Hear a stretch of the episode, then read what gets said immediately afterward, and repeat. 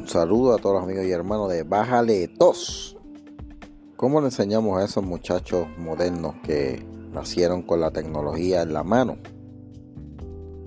Los nativos digitales. De eso hablo en el próximo segmento con el doctor Joseph Ortiz, que escribió un libro recientemente, Seis Poderes, para los maestros que van a enseñarle a estudiantes, a los nativos digitales. Y con eso vengo próximamente. Gracias por escuchar y recuerden, usted me ayuda muchísimo dejando un review de 5 estrellas aquí en Spotify o allá en Apple Podcast o donde quiera que me esté escuchando. Gracias y hablamos con el doctor Joseph Ortiz sobre cómo enseñarle a esos estudiantes modernos los nativos digitales.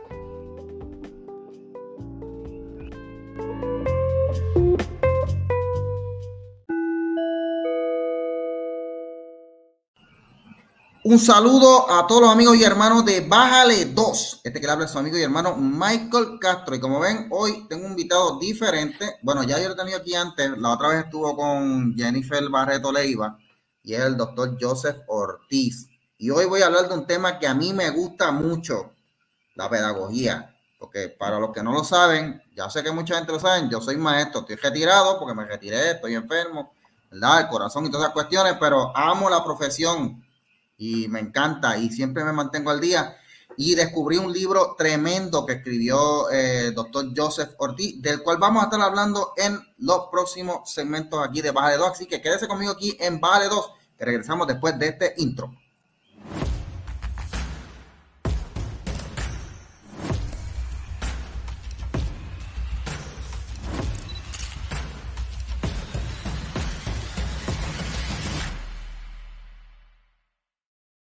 Y regresamos, mi gente, aquí a Bájale 2. Como les dije, estoy acompañado aquí del doctor Joseph Ortiz. Hoy, hoy, hoy, aquí estamos intelectual hoy, nos vamos a ir bien intelectual con doctor. Yo, yo soy maestro, ¿verdad? No, no, seguí para allá, para el doctorado ni nada, pero, pero hoy estoy con un doctor aquí, así que se me pone en serio. Bueno, esto no va en vivo, ¿verdad? Esto es grabado porque pues ya ustedes saben que Facebook a cada rato me castiga y esta vez pues me castigaron, no me castigaron, no me removieron la cuenta como me han hecho otras veces que me han dejado un mes o dos meses fuera.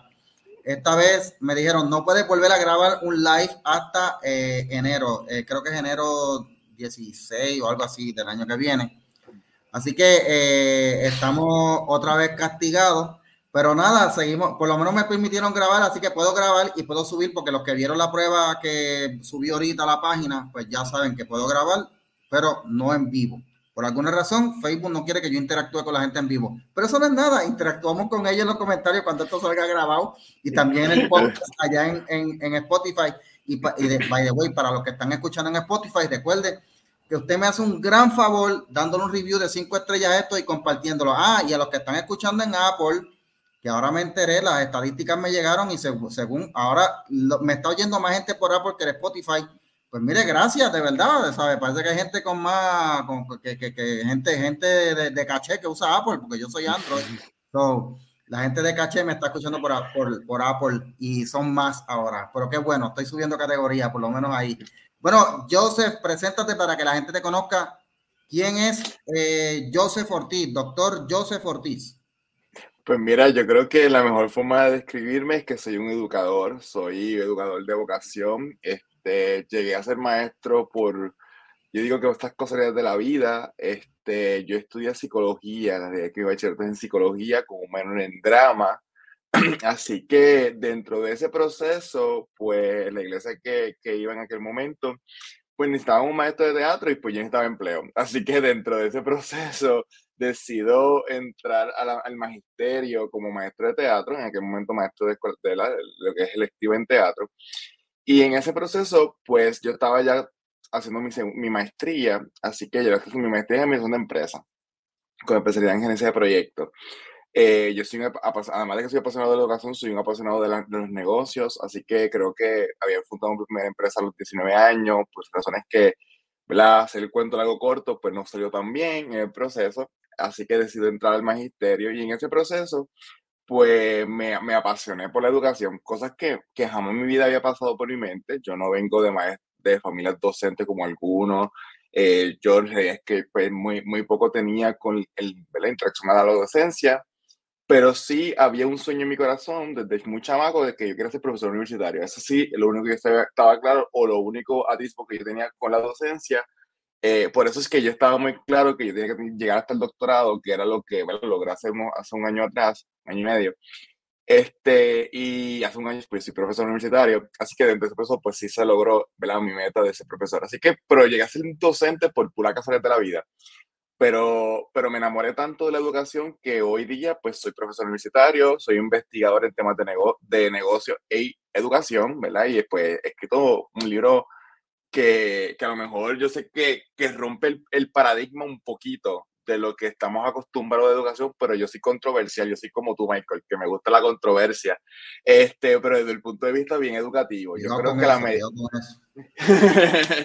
pues yo creo que, que, que, eso ha ayudado muchísimo, ¿verdad? Eh, al punto de que, pues, cada vez que hay una conferencia, tengo la oportunidad de una conferencia a maestros o a docentes, profesores universitarios, creo que sale la gente molesta o feliz, ah, pero, pero algo de, algo, algo tiene que pasar. Yo creo que la educación en, el siglo moderno, en el siglo XXI, necesita reformarse. Y por lo tanto, pues tal vez planteo temas o planteo cosas que a lo mejor puede sonar chocante, pero que a la larga el tiempo me da la razón, ¿verdad? Y no me, no, ahora no me quiero pintar el más académico ni el tipo que más se la sabe toda, todo lo contrario, creo que que lo que plasmo en mis escritos, tanto en mis libros como en mis artículos científicos, precisamente es eso, que, que a través de mi experiencia y a través de lo que he podido leer e investigar, pues la educación necesita ser transformada. Y, y, yo creo que mi paradigma nace con el sencillo hecho de que eh, yo creo que hay una frase que yo recuerdo mucho de Albert Einstein, que yo creo que es lo que me ha motivado muchísimo en hacer lo que hago, y es que Albert Einstein decía que le preguntaron en una entrevista una vez que si él se sabía la fórmula de la teoría de la relatividad. Para los que no saben, Albert Einstein es el inventor de la teoría de la relatividad.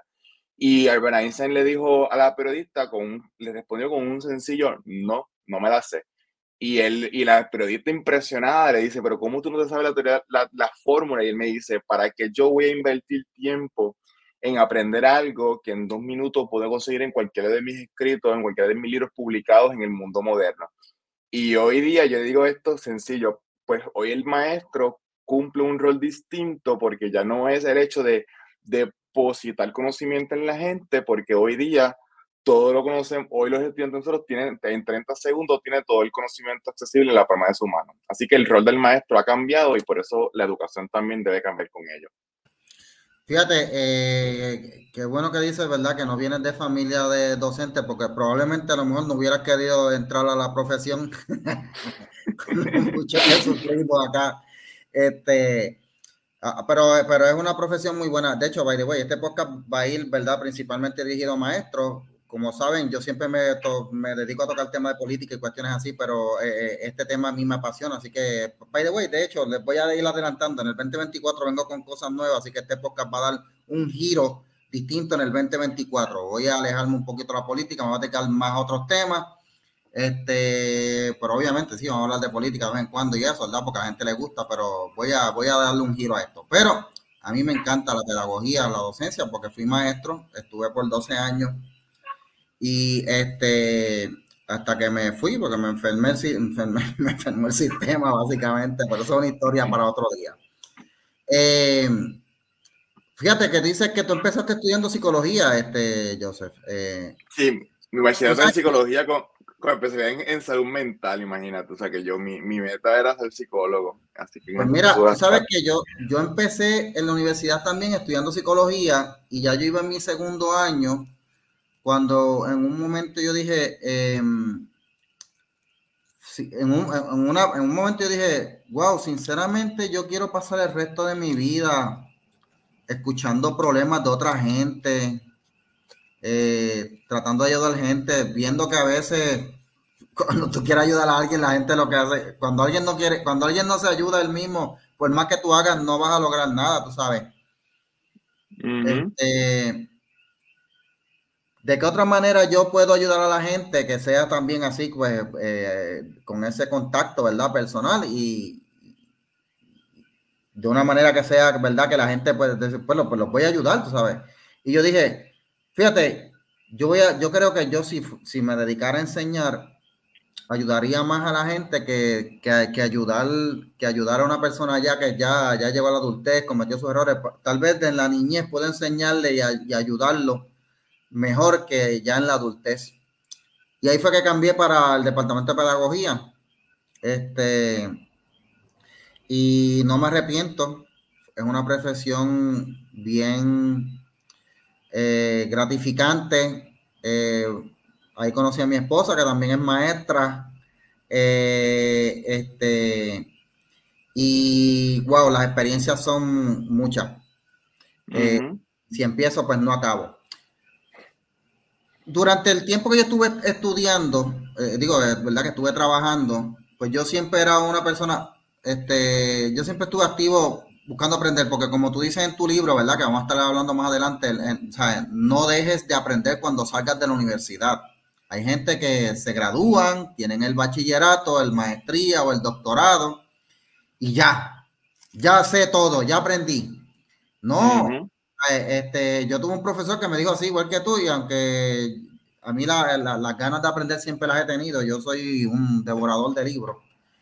Eh, yo siempre me pasaba leyendo libros eh, y, principalmente libros de pedagogía. Me suscribía así a revistas de pedagogía en internet.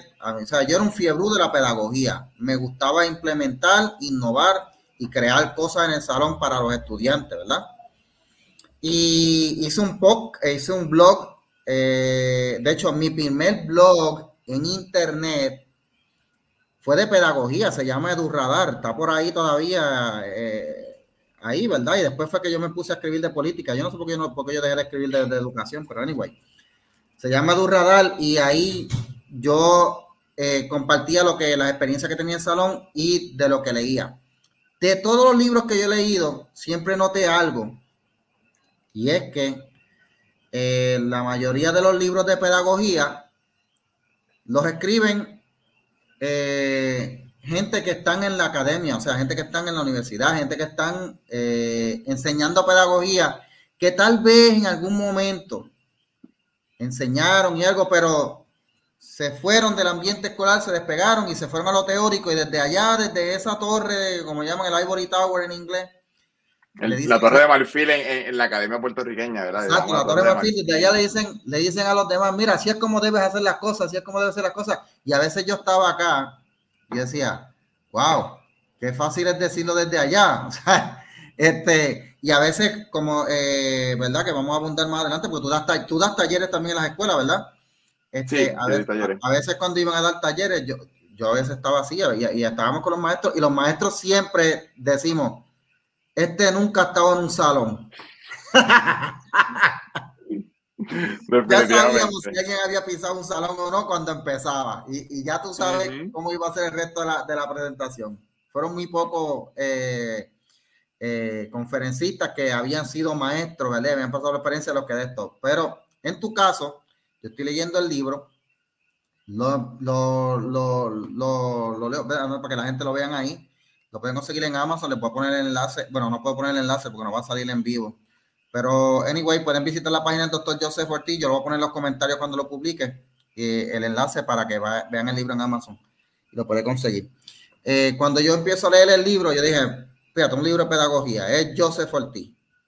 Eh, este muchacho yo lo veo que, que, que, es dedicado. Déjame, déjame leerlo a ver. Y me encuentro con un libro que fue escrito por alguien que sabe de lo que está hablando. O sea, no es, mi, no es lo mismo el point of view, el punto de vista desde arriba hacia abajo, que desde acá, desde el field, viéndolo, y es lo que veo en el libro. Eh, y es lo que, ¿verdad? Quiero, ¿verdad? Esta, esta tarde hablarles, eh, para que la gente sepa, eh, la experiencia de leer este libro, si usted es maestro, usted se va a poder identificar porque no le están dando una directriz, una persona que no sabe de lo que hablan, que no es, o sea, que no, como dicen en mi campo, que no huele a tiza. Eh, Joseph Ortiz todavía huele a tiza. todavía estoy en la sala de clase, todavía enseño. Todavía está en la sala de clase, por eso, por, eso que, sea, que no está puramente teórico, o sea, que, que, tú sabes lo que estás hablando. Me llama la atención, Joseph, estoy hablando mucho, pero ya me toca hablar. Es que este libro a mí me encantó, de verdad, te digo, me encantó, me encantó. lo leí, lo leí de una sentada. De los pocos libros que yo me leo de una sentada, yo soy, yo leo rápido, pero este libro lo leí hoy concienzudamente porque quería hablar de él. Eh, tú comienzas diciendo que el mercado está lleno de muchos libros para nosotros los maestros, pero de algo estoy seguro, la mayoría de ellos están escritos por investigadores que han estado muy poco en el salón de clase o nunca han estado. Mira, yo te voy a contar algo, Joseph. Cuando yo estaba en mi último año de universidad, que iba a hacer la práctica, yo tenía que hacer un ensayo. Y la práctica eran, eh, cuántos meses, tres o cuatro meses, si, no, si mal no recuerdo. Y cuando yo voy a hacer la práctica, yo tuve este choque, como que, wow, I mean, eh, esto es dar clase, esto es ser maestro. Ah, y de momento la otra pregunta, pero es que nada de esto a mí me lo dijeron en la universidad. so, Me acuerdo que el profesor que me dio la clase, este, eh, Molina de Calle, no sé si todavía está dando clases, muy buen profesor, eh, nos pidió hacer un ensayo al final del semestre sobre nuestra experiencia. Y yo pues, pues yo fui sincero, yo, yo siempre soy sincero cuando escribo.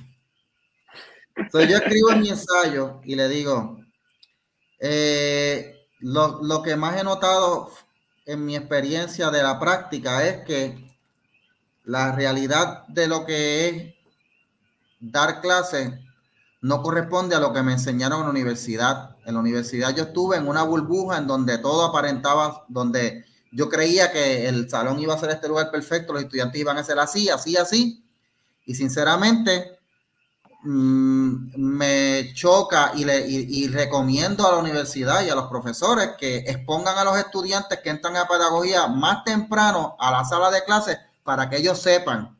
Porque a esta etapa de la vida, verlo a lo mejor que se está enfrentando puede crear frustración en algunos, porque después de tú estar estudiando cuatro años y decir, wow, esto es lo que voy a estudiar, esto es lo que voy a hacer, y no me prepararon, o sea, no sé si esa fue tu experiencia, eh, Joseph, pero... Pues mira, la realidad es que como yo vengo, yo caí de, a, la, a, la, a, la, docencia como, como arma de, que, de paracaídas, de, por decirlo de alguna forma, este, pues yo, yo comienzo en la sala de clases antes de irme a estudiar educación.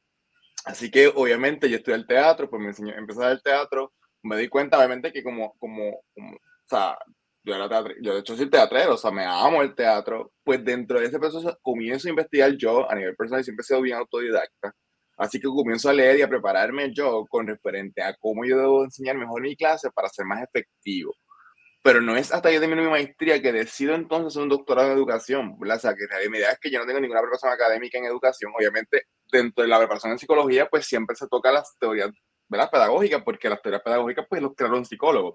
Este, así que dentro de, dentro de los marcos teóricos, pues tocamos algunos temas de educación, pero no es hasta que yo decido entrar a la universidad, que, el doctorado, que yo empiezo a darme cuenta que hay cosas que yo estaba haciendo que estaban mal, obviamente, porque yo no había estudiado educación. Y, pero, pero había otras cosas que yo estaba haciendo que, la univer que con las teorías pedagógicas de alguna manera yo tenía un choque. Y yo, yo supe, siempre tuve ese problema entre lo que yo estaba viendo en la sala de clases, como yo vengo al revés, yo vengo de estar en la sala de clase antes de mi estudiar educación, pues yo vengo me dando cuenta que lo que yo lo que está pasando en mi sala de clase es distinto a lo que la teoría me está pintando. Y entonces pues yo tuve un problema al revés de Mike tuyo, Michael, porque tú tuviste el problema de la, desde la teoría brincaste a, la educa, a lo que es el salón, pues yo tuve desde el salón brincar, esto fue como que, no, esto no me encaja, de alguna manera me estás diciendo que esto pasa en la sala de clase, pero cuando tú lo vas a aplicar realmente no funciona.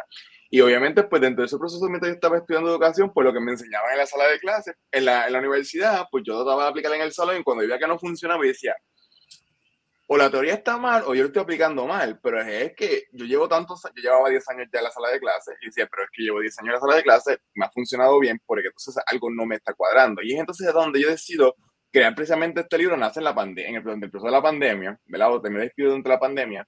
Y por eso es que yo digo, y es ahí donde yo me estoy dando cuenta que lo que estaban, diciendo por ahí con el asunto de la, educación a distancia, decía, pero es que la educación a distancia que estamos ejerciendo nosotros no es verdadera educación a distancia, porque una, una, educación de emergencia, donde la realidad es que la educación a distancia no existe tal cosa como las videoconferencias constantes de tal one-to-one o, una hora de clase o dos horas de clase en una videoconferencia, que eso es prácticamente un humano y para un, y para un estudiante de escuela elemental, un estudiante de kinder, primero, segundo, tercer grado, eso es, por decir eso es absurdo. Y nosotros tuvimos dentro del proceso de la pandemia precisamente ese, ese gran choque. Y es ahí donde yo comienzo a preparar maestros sobre la realidad que, sobre lo que es la verdadera educación y pues comienzo a escribir muchos artículos. Obviamente estoy en una universidad de doctorado, así que lo que uno publica o lo que uno escribe, por lo menos a la gente le interesa algo, porque eres estudiante doctoral, así que por lo menos empiezo a de una manera a tratar de definir, de definir algunos términos.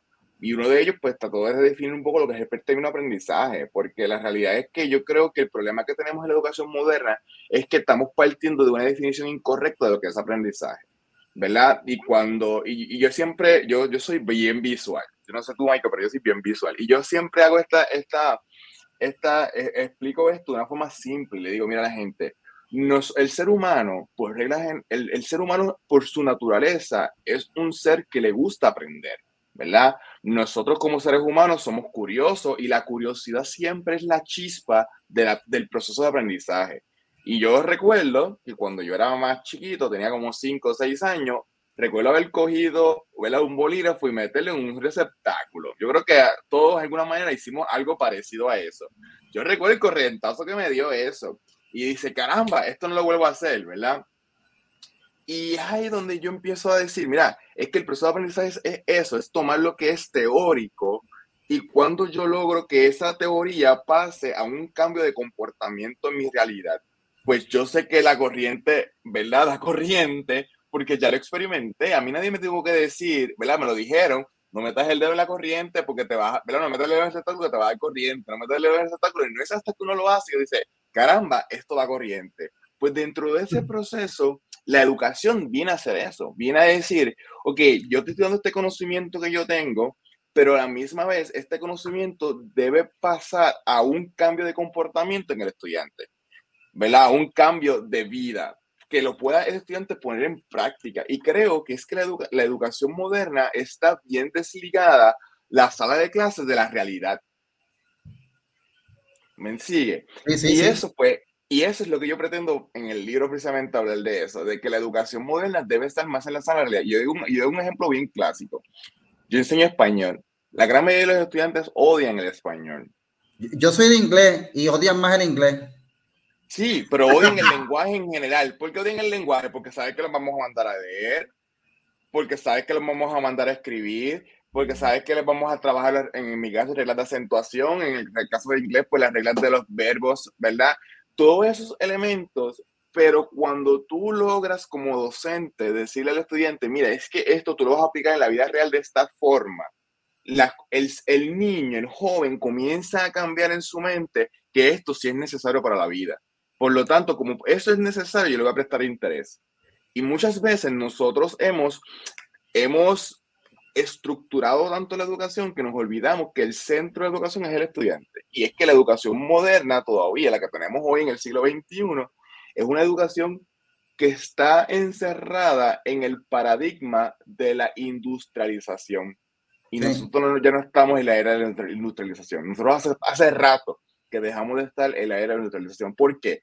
Porque desde que el niño entra le decimos, siéntate, saca la libreta, copia la, copia la fecha, haz esto. Y es todo el tiempo es un mandato del docente. Sigue instrucciones, sigue instrucciones, sigue instrucciones. ¿Para qué funcionaba eso? Para el que estaba en, la línea de ensamblaje. Una persona que está en línea de ensamblaje no puede pensar. Una persona que está en línea de ensamblaje, lo, lo, único que tiene que hacer es seguir instrucciones, porque si no sigue instrucciones, algo en la línea de ensamblaje va a fallar.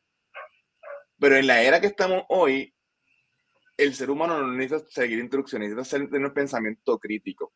Y entonces criticamos mucho, ah, los jóvenes de hoy día no piensan, no, no razonan, pero es que el sistema de educación está diseñado para que los jóvenes no piensen y no razonen. El sistema de educación está diseñado para que los jóvenes sigan instrucciones, no para que piensen ni para que razonen. Y eso es lo que, tenemos, lo que tiene que cambiar. Queremos decir que los jóvenes queremos que piensen, pero seguimos enseñando a seguir instrucciones y no a pensar. Bueno, esa, eh, ¿verdad? Eh, cuando hablas de esa, de esa forma de aprendizaje eh, con la electricidad que tuviste, solo este, si nos vamos a poner filosófico, eso es lo que llaman aprendizaje empírico. O sea, aprendiste por experiencia y es la mejor, En tu caso y en el mío también, porque conmigo fue con un vellón, poniéndolo en el receptáculo. con un chavito de 10, nunca lo voy a olvidar. Y también aprendí que el fuego quemaba jugando con fuego y no volví a hacerlo. Nunca lo voy a olvidar. Este, pero eso es aprendizaje empírico. Pero así como hay aprendizaje empírico que causa dolor, hay aprendizaje empírico que ayuda que de eso tú hablas en el libro, ¿verdad? Es el exponer a los estudiantes la experiencia o experiencias simuladas, que es lo que yo digo, si a mí me hubieran expuesto experiencias simuladas de, de, pedagogía o a otros compañeros, este, porque a mí me gusta, pero créeme que hay compañeros que, se, que, que desde el principio dijeron, wow, ¿en qué me estoy metiendo? Eh, y cuando ves esta desconexión entre las teorías pedagógicas, eh, después que yo salí de la universidad, yo recuerdo, wow, ¿para qué me sirvió Piaget, Pavlov? Este, obviamente hay, hay algo que uno puede sacar de ahí, obviamente, hay unos principios generales. Pero a mí Piaget era bueno con las palomas y Pavlov con los perros, pero yo voy a hablar con seres humanos, con niños, con estudiantes, ¿sabes? No son palomas, perros, que estoy aprendiendo. Pero hay, hay unos principios, pero o sea, eh, eh, eh, se esperaba en la universidad que si haces esto, va, el estudiante va a hacer esto. Y si hace esto, no, no era así, la, esa no era la realidad. Y by the way, ese fue el, el, verdad, eh, eh, la realidad. En tu caso, tú empezaste del salón y fuiste a la universidad y dijiste, pero espérate, que esto no corresponde. Me, me recordaste a, a un episodio de, de SpongeBob. Hace, a, a, mí me gustaba el SpongeBob SquarePants. Yo no sé si tú lo llegaste a ver, pero yo lo veía con los hijos míos SpongeBob, hay un episodio en donde SpongeBob tiene un talento natural para bailar. Y SpongeBob bailaba y era súper talentoso. Y en, el, y en la serie de SpongeBob, los que han visto SpongeBob se van a acordar de Squidward, que era este personaje que era bien snob, bien petulante, bien altanero, era un súper intelectual. Y él decía, así no es la forma de bailar, yo te voy a enseñar a bailar porque yo soy bailarín profesional y tenía un montón de certificados. Y coge SpongeBob y lo lleva a enseñarle a bailar y SpongeBob salió peor, salió, es más, salió sin saber bailar de las clases de él que cuando lo hacía naturalmente. Triste y lamentablemente eso es lo que pasa muchas veces en la universidad y es esa desconexión que hay entre la academia y el mundo real. Por eso es que a veces yo cojo con muchas pinzas cuando salen cosas de la universidad con estas ideas de que si no, que el, el DEI, que si el CRT, aunque esos son otros temas, ¿verdad? Pero hay que tener ese comentario que a veces suena bien chévere en papel, pero en la realidad es otra cosa. Em, cuando comienzo a leer tu libro hay una parte que me llamó la atención, de hecho me llamó la atención, ¿verdad? Este, porque el, título del libro, este, eh, Seis Poderes del Magisterio. Y bueno, esa palabra de poder, yo dije, wow, los maestros tenemos poder. Yo siempre, yo siempre sabía que los maestros tenemos algo especial, pero no algo tanto así como un poder. Y dice, wow, ahora espérate, no, esto, esto, tengo que leerlo, porque están diciendo que los maestros tenemos poder.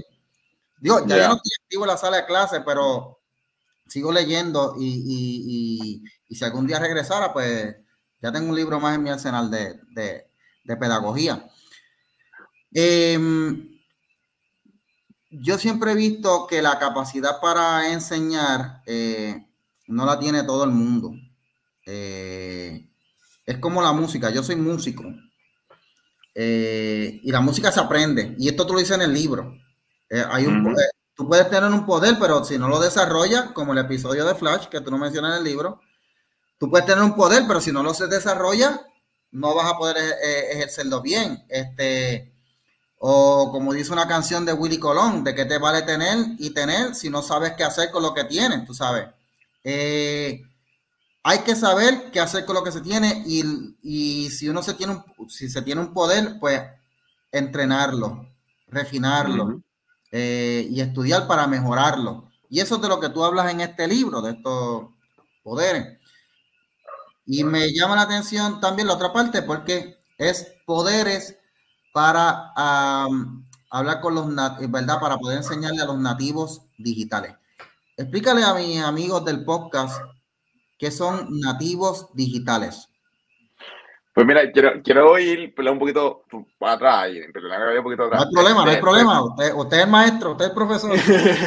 muy bien, muy bien. Pues mira, la realidad es que el primer título sale porque precisamente porque yo soy fanático de los superhéroes, ¿verdad? Yo creo que yo no, yo no menciono en el libro, pero creo que es importante para que la gente saca un poquito el contexto. Y si hablo, ¿verdad? De que el, el, el maestro, el magisterio, como tal, el docente, tiene un poder que no tiene el resto de, las profesiones. Nosotros tenemos un poder de cambiar las sociedades, de revolucionar, ¿verdad? El mundo, de reestructurar muchas cosas desde nuestras salas de clase. Y eso, pues, obviamente, pues tiene un elemento que, que, conlleva con eso una responsabilidad, ¿verdad? Y eso prácticamente nace de ahí. Y obviamente hablamos de nativos digitales.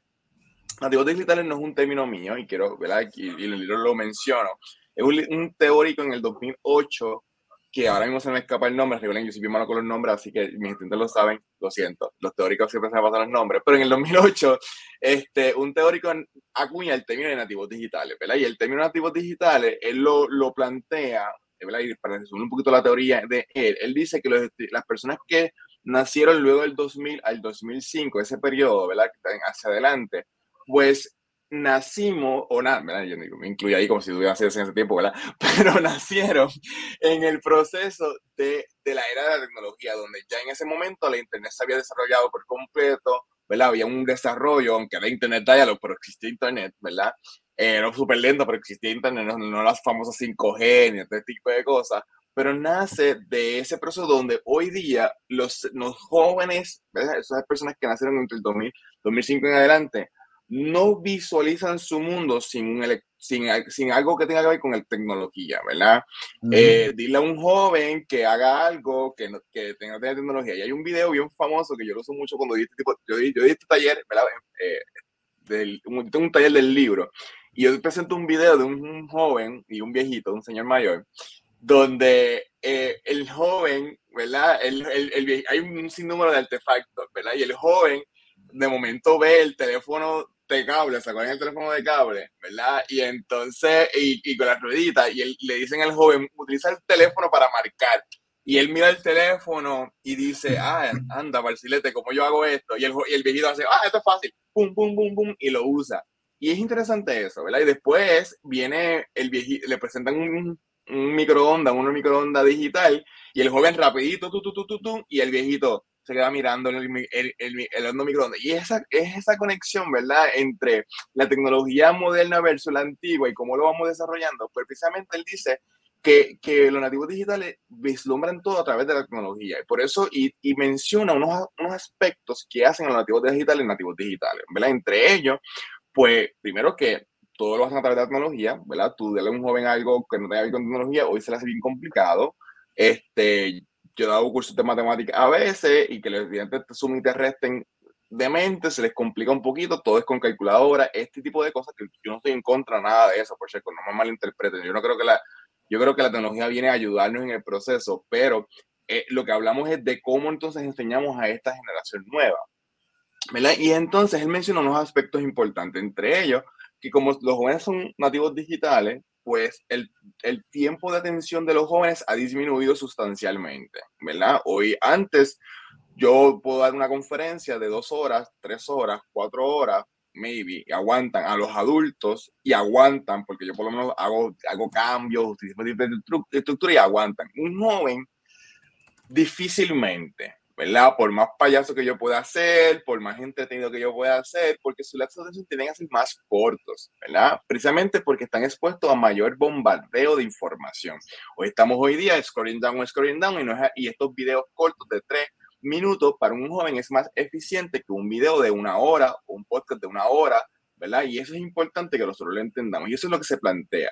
Y él plantea un, un asunto muy interesante, y es que en las salas de clase modernas, nosotros tenemos dos choques. Tenemos a los inmigrantes digitales, que somos los que estamos en los años 80 para adelante, hasta los 2000, ¿verdad? Somos inmigrantes digitales, porque todavía éramos muy jóvenes cuando la tecnología salió, así que por lo tanto nos pudimos en, meter en esa ola, pero aprendimos en el proceso, no es que nacimos con él. Y también están los asuntos de que son totalmente los, los extra nativos digitales, ¿verdad? Que son los que los viejos que todo que no dominan la tecnología, ¿verdad? Que no han podido ni siquiera hacer la transición. Y él dice, ¿verdad? Que en nuestras salas de clases, pues tenemos esa, hoy día ese choque entre nativos digitales, inmigrantes digitales y los extra digitales que no, no pertenecen a la tecnología. Por lo tanto, nosotros tenemos que cambiar y tratar de meter en la sala de clase todas esas formas de pensar que son distintas. Y no es que una sea mejor que la otra, es que son distintas y nosotros tenemos que lograr tratar de conectar esos elementos, ¿verdad? Y, y él obviamente utiliza una teoría, ¿verdad? Que parte yo la discuto bastante en el libro, y, obviamente de ahí yo saco, a través de mi, mi, experiencia educativa, pues saco algunas estrategias bien prácticas de cómo podemos nosotros hacer ese enlace entre yo que soy un inmigrante digital y mis estudiantes que son nativos digitales, ¿verdad? E, ese tipo de cosas yo creo que es fundamental que lo hagamos, ¿verdad? Y eso pues, y eso es lo que tenemos que ver. Hoy día la, educación ha cambiado, punto. Hoy día el decir, yo no enseño, ah, que los estudiantes no pueden tener electrónico, pues mira, estás at old school, punto ya, o sea, el, el, visualizar una sala de clases sin electrónico, sin pizarras inteligentes, sin inteligencia artificial, ya, ya de por sí la educación ha cambiado. ¿verdad? Y con el asunto de la pandemia, que esto agilizó mucho más rápido, pues, ¿qué, qué les puedo decir? Mira, lo que tú mencionas de este, de este desfase, ¿verdad? Eh, entre los que nos criamos, por lo menos yo Mira, yo hay una experiencia que nunca lo olvido con los hijos míos. Eh, un día yo estaba aquí en casa eh, limpiando. Ya mis hijos ya están grandes, ya ellos están casados, tienen hijos, ¿verdad? Yo soy abuelo. Este, un día yo estaba en casa aquí limpiando y ellos en casa pues todos ayudábamos. Así que yo los enseñé a ellos a, ¿verdad? que todos hacíamos las cosas en la casa. Digo, mira, vete y vacíame aquel archivo que tengo allí, este, hay papeles, qué sé yo, lo encuentro, me lo traes acá para yo decirte que vamos a votar. Entonces, me acuerdo que el hijo mío mayor llega y me dice, papi, ¿qué es esto? Y él me trae un cassette, un cassette de radio. Y yo digo, ¿eso es un cassette? Me dijo, ¿pero qué es un cassette? Y yo, y yo en una, en una dije, wow. Eh, ahí yo dije, wow, de verdad, estoy viejo, mano, porque es que nunca vi un cassette en su vida. Cuando él nació, lo que había eran CD. Y en casa llegamos a ir a alquilar este, a Video Avenue y a Blockbuster, que todavía estaba, pero era cuando habían CDs. Él no vio un cassette, no vio cassette de radio, cassette de, de VHS, él no sabía qué era eso. Y esa fue mi experiencia, dije, wow, me siento, y cada cada vez que me acuerdo de eso, digo, wow, estaba, me, me siento de esto. Y todavía tengo un, tengo un cassette player por ahí con un par de cassettes de los que usaba en la escuela, ¿verdad? Este, pero él nació en una era distinta a la mía.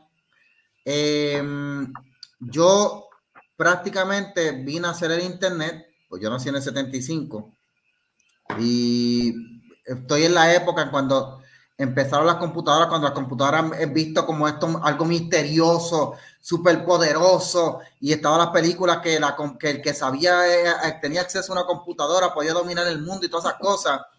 Eh, y recuerdo que, que, para el tiempo mío, pues lo primero que teníamos era lo que el Disk Operating System, el DOS o la pantalla negra con las letras blancas, que mucha gente lo ven por ahí. A veces en, el trabajo donde yo estoy, a veces los muchachos les cuesta trabajo aprenderse el DOS. Yo con eso no tuve problema, porque eso, con eso fue con lo que yo me crié, eh, con comando y todo demás. Pero yo aprendí a ver la internet como un complemento o sea, a, esto es a lo que voy. Para mí el Internet es un complemento a aprender. Yo nací y yo tuve que ir a buscar libros a la biblioteca, yo tuve que hacer las asignaciones, escribir a mano y todo lo demás. Para mí el Internet cuando llegó y la tuve accesible porque tampoco era accesible a todo el mundo. O sea, eh, yo vine a tener una laptop ya, wow, en la universidad. Yo nunca tuve, yo nunca tuve, o sea, perdón, ni laptop, una, una, una, una PC porque laptop no pude tener hasta, hasta ya después que me había casado, tú sabes. Eh, pero acceso así a computadora en la universidad. Eh, y, pero para mí el internet era un complemento. Estos niños, y incluyo a mis hijos, esta generación, los nativos digitales, son nativos precisamente por eso, porque ellos nacieron en donde ya la tecnología, la internet y las redes estaban tan widespread, ¿verdad? Tan implementados, que para ellos es natural, para ellos el Internet no es un complemento, el Internet de ellos es para ellos una fuente. Me cuesta trabajo y a veces me choca.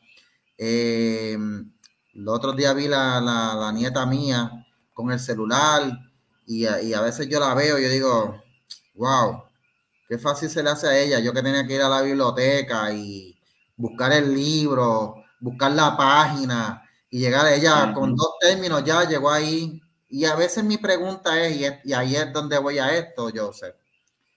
Eh, obviamente uno no sabe qué pasa en la mente de un estudiante, pero hay, son nuevos estudiantes con nuevas formas de aprender.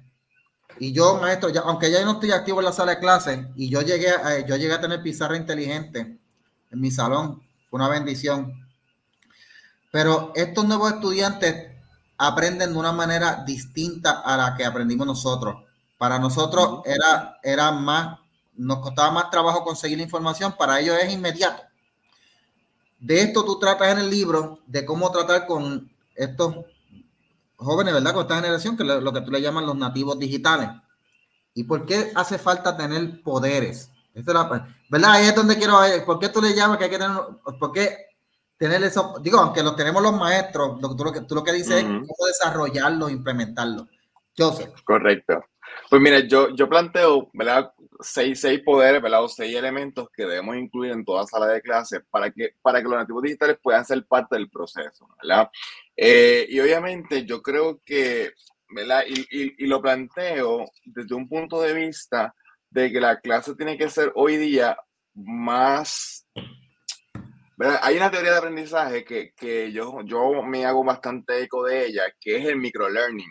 ¿Verdad? O el, o el, las o el dividir el, los conceptos complejos en pequeñas enseñanzas. Y pues parte, parte yo lo menciono en el libro, ¿verdad? No lo profundizo por completo porque no es un libro de teoría de, ¿verdad? de, de lo que es microlearning, pero eh, parte de lo que yo planteo es que nosotros tenemos que dividir la clase, ¿verdad? En seis elementos importantes o cinco elementos importantes y, un, y uno que eh, van a todos esos cinco elementos, ¿verdad? O cinco poderes, como yo le llamo, para, para hacerlo un poco más más interesante. Y hablo primero de que el, el, poder, tenemos que desarrollar primero el interés de los estudiantes. Yo no puedo comenzar la, la, clase diciéndole, hola, hoy vamos a hablar sobre la, eh, las reglas de acentuación y empezar a escribir la pizarra, pues reglas de acentuación, palabras agudas y empezar por ir para abajo como sin, sin tratar de capturar la atención de mis estudiantes. Miren, nuestros estudiantes tienen, usted tiene siete segundos de que usted, usted llega a la sala de clase y dice buenos días o buenas tardes para capturar la atención del estudiante. Y si esos siete segundos tú los utilizas solamente para escribir la, la fecha y empezar a escribir el material del, del, la libreta, pues desperdiciaste un tiempo valioso porque esa atención de ese estudiante no va a volver en esa clase. Y fíjate lo que te estoy planteando, o sea, e, es algo que, que tú tienes que pensar que ya hoy día las generaciones, siete segundos son, es nada. O sea, siete segundos es cuestión de, de nada. Y si tú pierdes el tiempo solamente, ¿verdad? Eh, en cosas que a lo mejor por rutina o porque ya estás acostumbrado a hacer las cosas de cierta forma, pues definitivamente, pues los estudiantes pues tenemos el desinterés que tenemos hoy, ¿verdad? Este, y ahí dentro del libro yo doy unas estrategias de, de, de, ¿verdad? de inicio de clase usted búsquela, porque no se las puedo dar todas, porque si no, de nada sirve. Este, ¿verdad? Tienen que leer, tienen que leer. Sí, busque ahí, yo le di unas estrategias bien al grano de cómo puedes implementarla, de algunos ejemplos bien claros, ¿verdad? Yo creo que Michael lo, ahí lo, lo trabajó. Este, el segundo es entonces cuando ya yo capturo la atención del estudiante, entonces procedo a enseñar o hacer ese, ese uso de la famosa cátedra o lección magistral, ¿verdad? Donde yo sí de alguna manera puedo depositar parte de la información que yo tengo en la vida del estudiante o en la mente del estudiante, que para eso está el maestro, ¿verdad? De alguna, de alguna forma. Este, pero yo planteo en el libro que ese tiempo no debe ser más de 15 minutos. Y eso, pues, ha sido, yo creo que ese es el elemento que más crítica yo he recibido del libro. ¿Cómo? Tú puedes plantear que en 15 minutos yo puedo enseñar una materia compleja. Pues si tú no puedes explicar algo tan, ¿verdad? Una lección, una unidad de tu, del material en 15 minutos, tú no dominas el material. Es tan simple como eso. El maestro tiene que tener la capacidad de tomar un término sumamente complejo y poder explicarlo en, en 5, 10, 15 minutos. ¿Verdad? Y, y, yo creo que eso es un elemento fundamental. Yo te estoy diciendo ahora que tú hagas, cojas todo el capítulo y lo resumas en 15 minutos, sino una sección de ese capítulo, ¿verdad? Yo, por ejemplo, para que tenga un, para ponerlo en contexto, reglas de acentuación. Yo estoy toda la semana, dos semanas hablando de reglas de acentuación. Pues yo tomo en lugar una, en una clase de una hora las cuatro reglas de acentuación, ¿verdad? Aguda, llana, drújula y sobre drújula yo puedo en vez de tomar todo eso, tomar 15 minutos para profundizar y, entrar en materia solamente de las palabras agudas, por ejemplo. Y 10, 15 minutos a mí me da, es tiempo suficiente para que mis estudiantes entiendan lo que son las palabras agudas. De hecho, es el tiempo que, que es, o sea, eh, el tiempo de atención eh, de los estudiantes hoy día, aunque, eh, verdad, este, yo creo que la gente en general, porque es que nos hemos acostumbrado a los videos cortos y todo lo demás. yo creo que es menos de 15 minutos. Sí, pero por lo menos si tú vienes, si eres, al ser presencial, pues tenemos esa licencia de tener unos minutos adicionales, ¿verdad? Porque ya ese asunto de, la, de, la, de estar presencial ¿verdad? cerca, pues siempre crea una, una, un interés mayor, ¿verdad? Eso siempre va, va, a ser un elemento fundamental.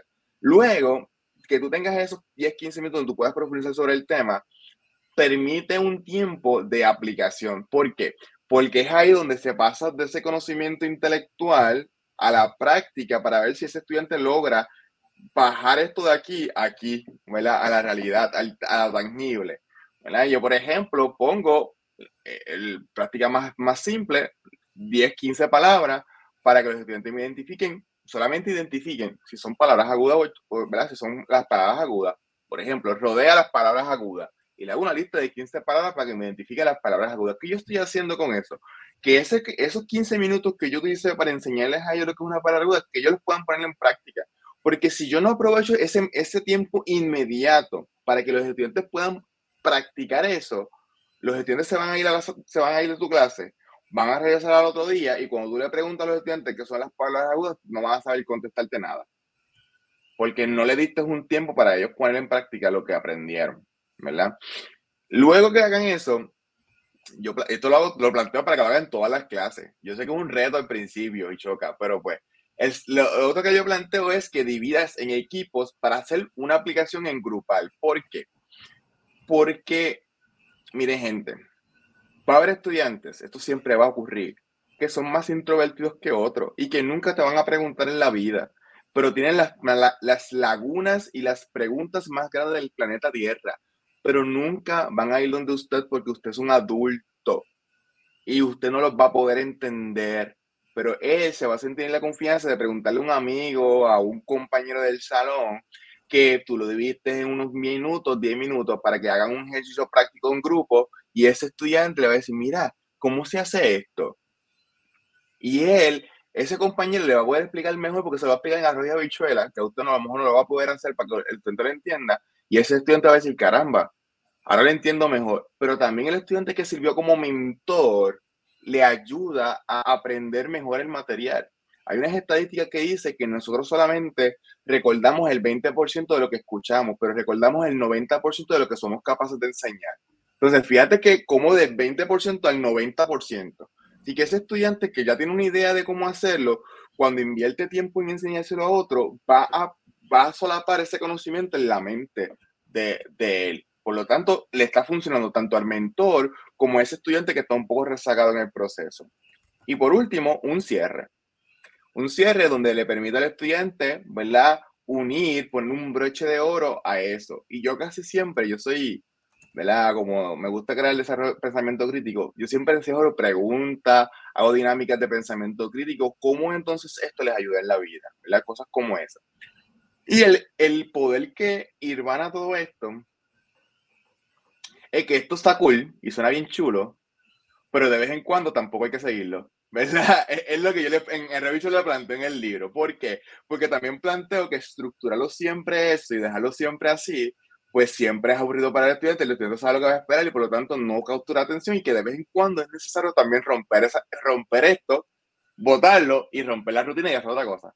¿Verdad? Eh, y eso pues suena un poco contradictorio, pero no lo es. La realidad es que es importante que nosotros entendamos esto y que a veces yo cambio el orden. Por ejemplo, yo puedo decir que yo, eh, hay días que yo cambio el orden de la forma en que lo hago.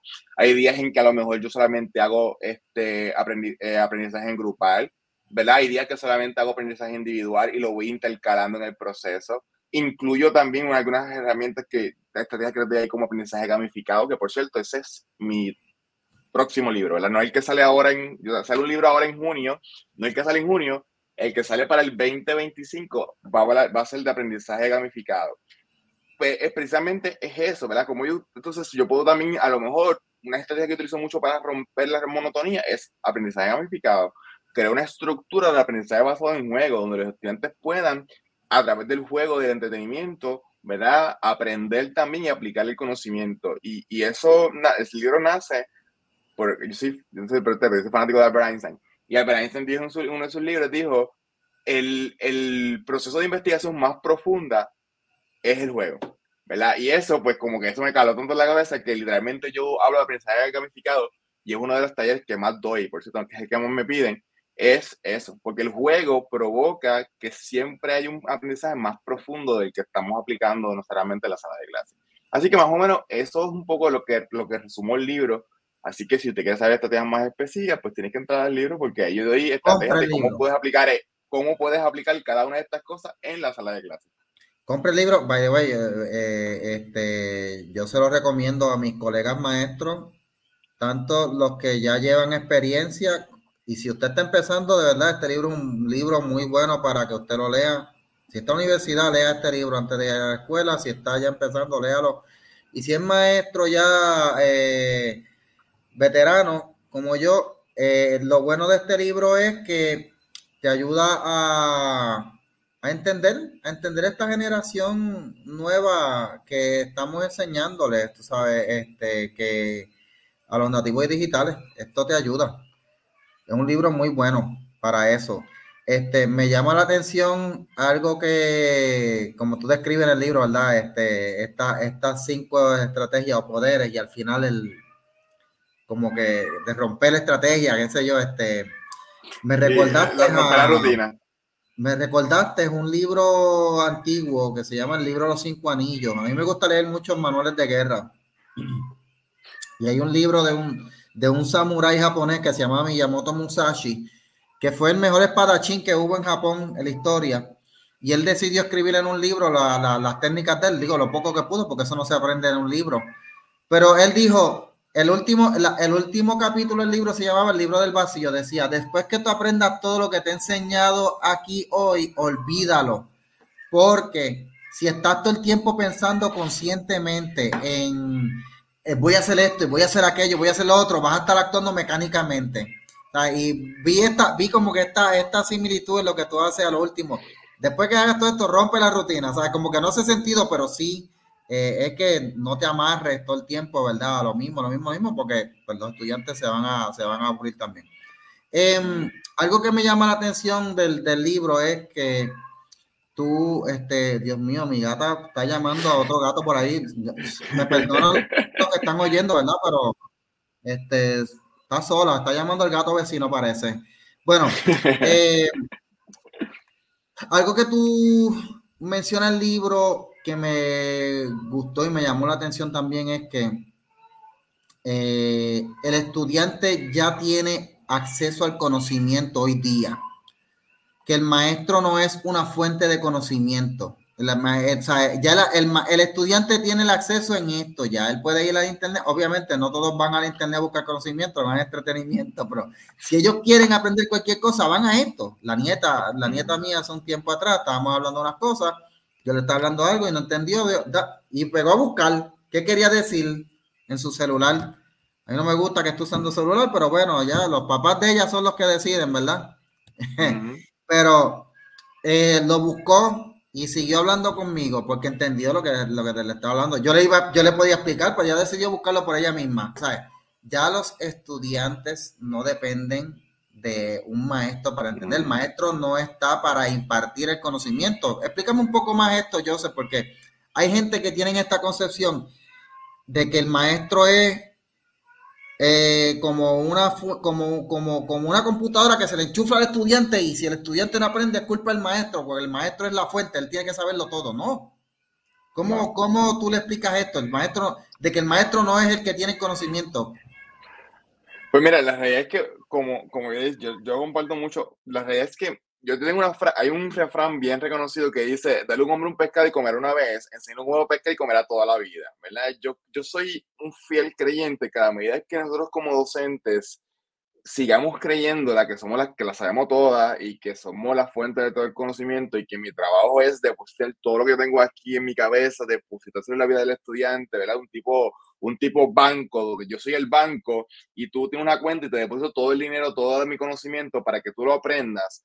Este, pues el estudiante cool lo va a saber, pero no lo va a poder poner en práctica nunca. Y entonces, eso una. Por dos, pues va a ser una persona ultra perfecta, ¿verdad? Ultra especializada y en el mundo moderno la especialización, si no se han dado cuenta, ha desaparecido, ¿verdad? Eso de decir, yo soy especialista en X cosa o en X tema, este, pues también desaparece. ¿Por qué? Porque si tú eres un ultra especializado, cuando tu profesión desaparezca, ¿qué tú vas a hacer?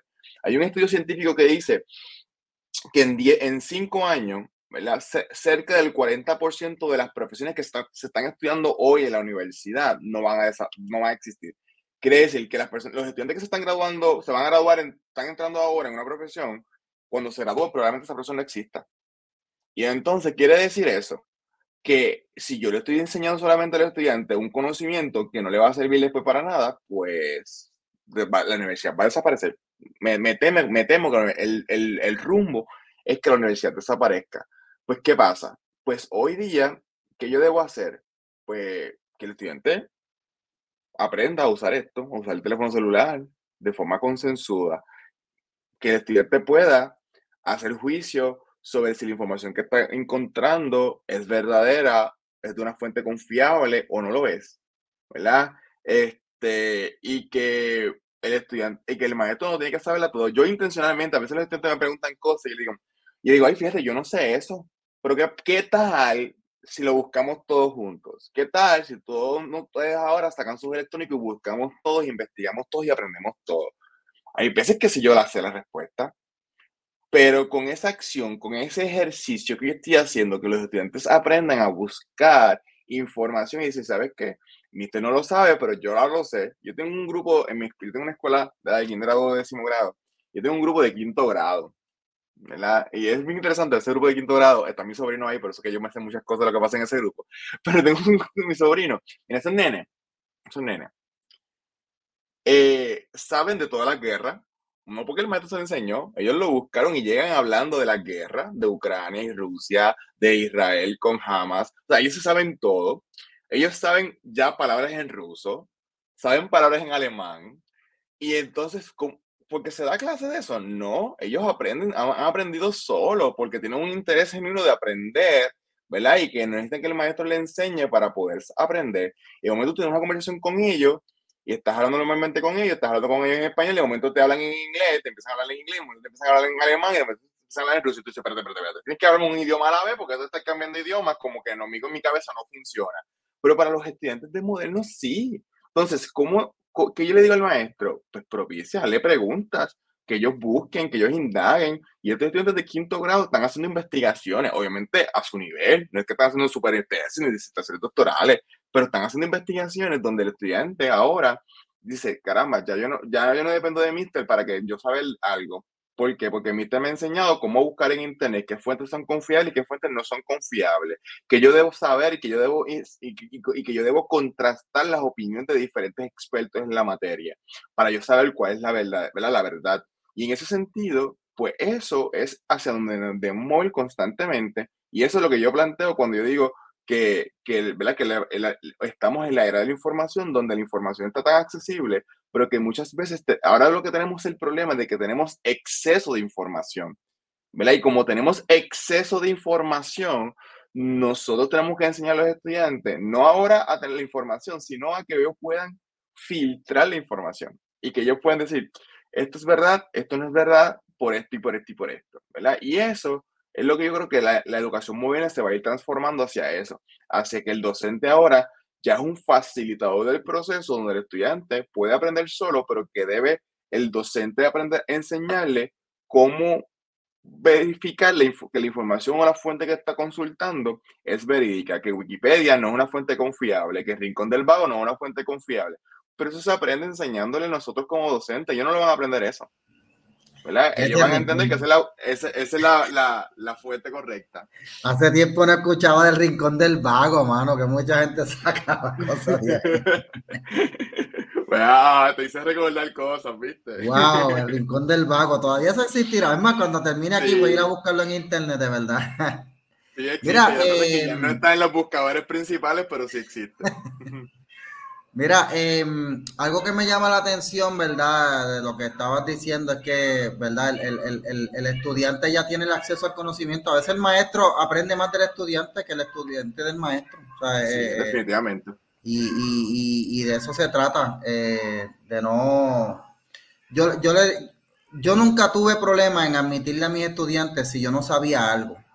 Este yo recuerdo que yo tenía una, una, yo tenía un bono especial en mi, en mi salón en los exámenes y quizzes y, las pruebas.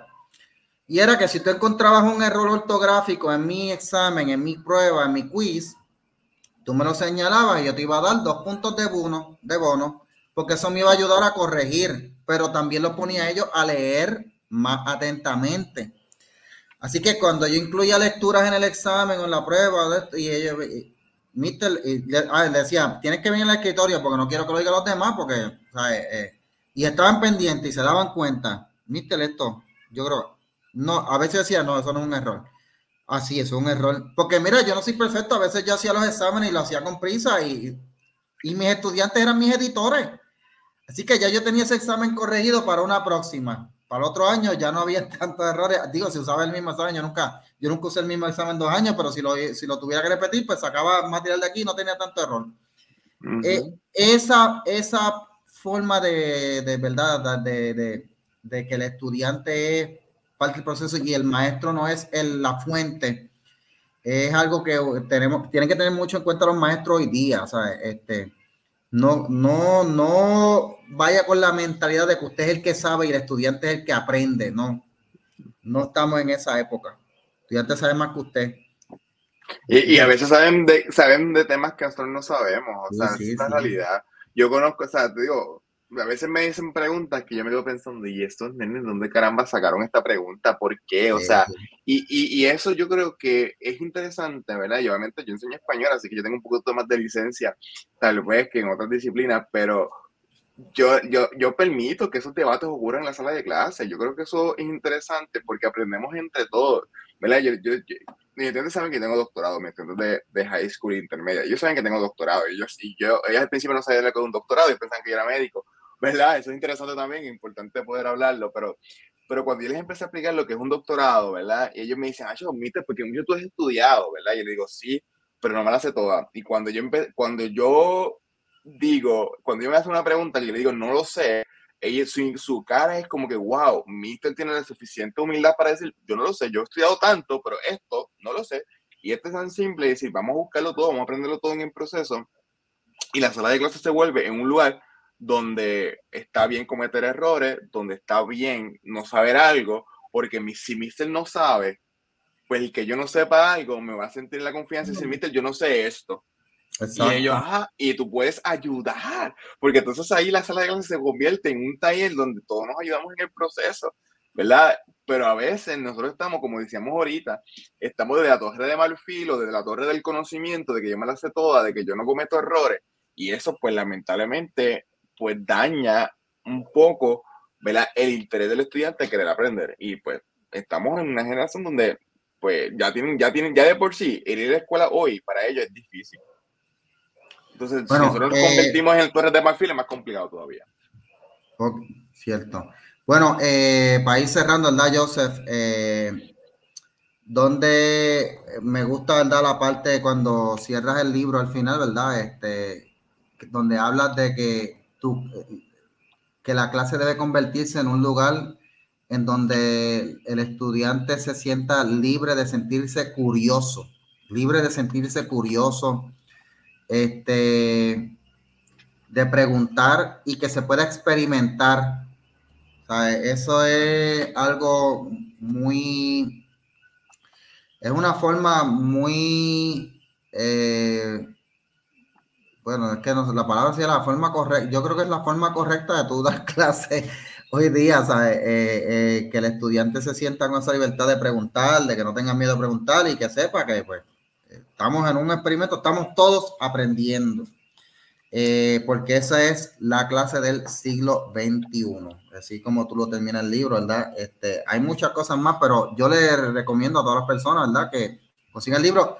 ¿Dónde pueden conseguir el libro, este, Joseph, para que la gente, ¿verdad? Los amigos, colegas y, los que no sean maestros también y quieran meterse a, aprender, también busquen el libro y cómprelo.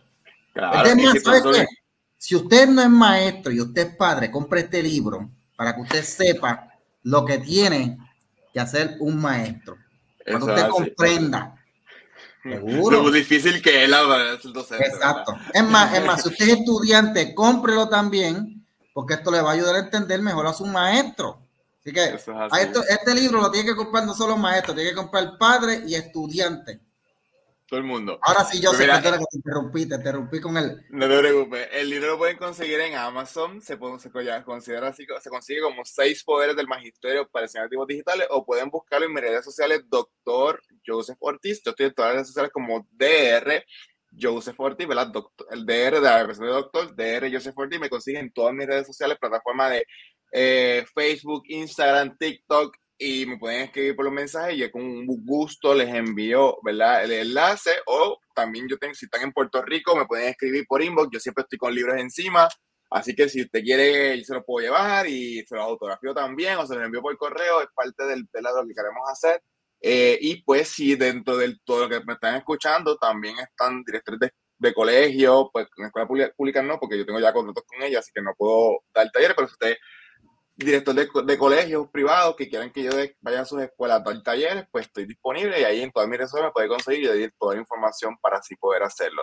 Y mis talleres pues son entretenidos, no son, porque yo así que busco que sea entretenido para que los maestros disfruten del proceso. Yo creo que hoy día tenemos que los maestros aprender a ser buenos estudiantes para ser grandes maestros.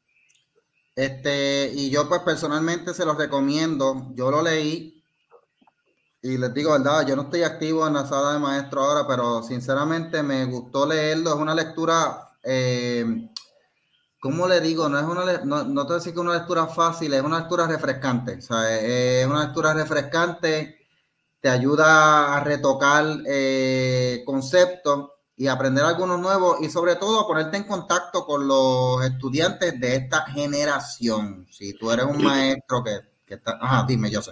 Y lo que me gusta, ¿verdad? Y perdón que lo he escrito yo, pero lo que me gusta también es que esté escrito en un lenguaje coloquial, no está escrito en un lenguaje de un punto de, desde un punto de vista académico, ¿verdad? No es que no es, no es un libro para que tú sepas de teorías de aprendizaje, es un libro para que tú puedas aplicar en la sala de clase. Está escrito de una forma coloquial, como yo soy, como yo di esta entrevista, así mismo está escrito el libro. No, no con lenguaje rebuscado, no es un lenguaje, no es un artículo científico, sino es un lenguaje donde tú puedas aplicar y sentirte que estás cerca conmigo en el, en el proceso.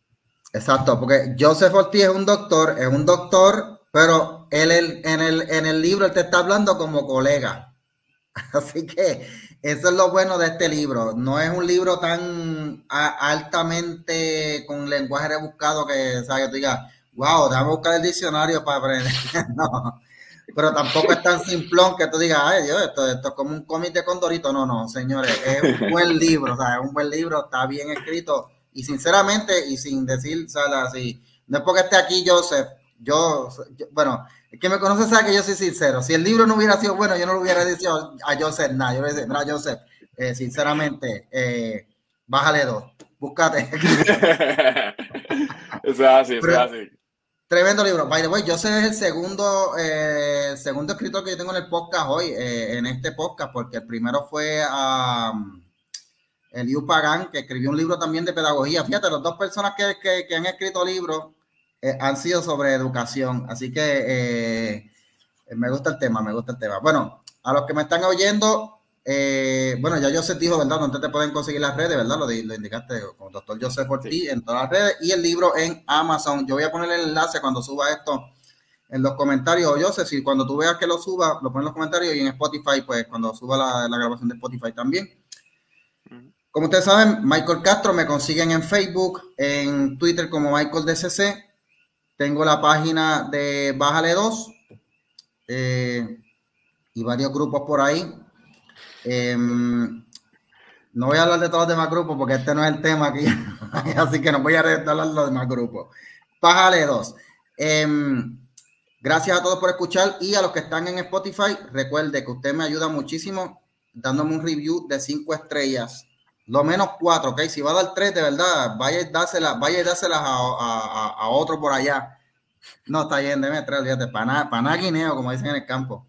Eh, y en los de Apple, a la gente de Apple que me sorprendieron este año, hay más gente de Apple escuchándome que de Spotify. Primero eran de Spotify y ahora Apple le pasó a Spotify. Parece que hay más gente comprando iPhone por ahí y, eh, escuchando en Apple. Así que eh, este año son ustedes la mayoría. También noté que la mayoría de los que me, de las que me están escuchando son mujeres. ¿Ok? So, eh, sinceramente, bien agradecido, de verdad. Así que las estadísticas que me manda, ¿verdad? Spotify y Facebook también, este, pues me de esto. Yo sinceramente no hago nada de esto pensando en quién me está escuchando, quién me va a escuchar. Sabes que yo lo hablo libre, pero bien agradecido de que ese sea el público que mayormente me escucha. Por mi parte, les agradezco como siempre la sintonía. Será hasta la próxima en Bájale 2. Cuídense mi gente. Bye bye.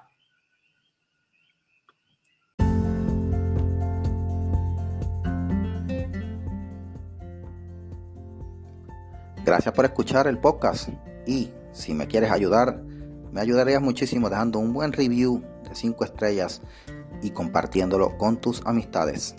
Gracias por escuchar, bájale 2.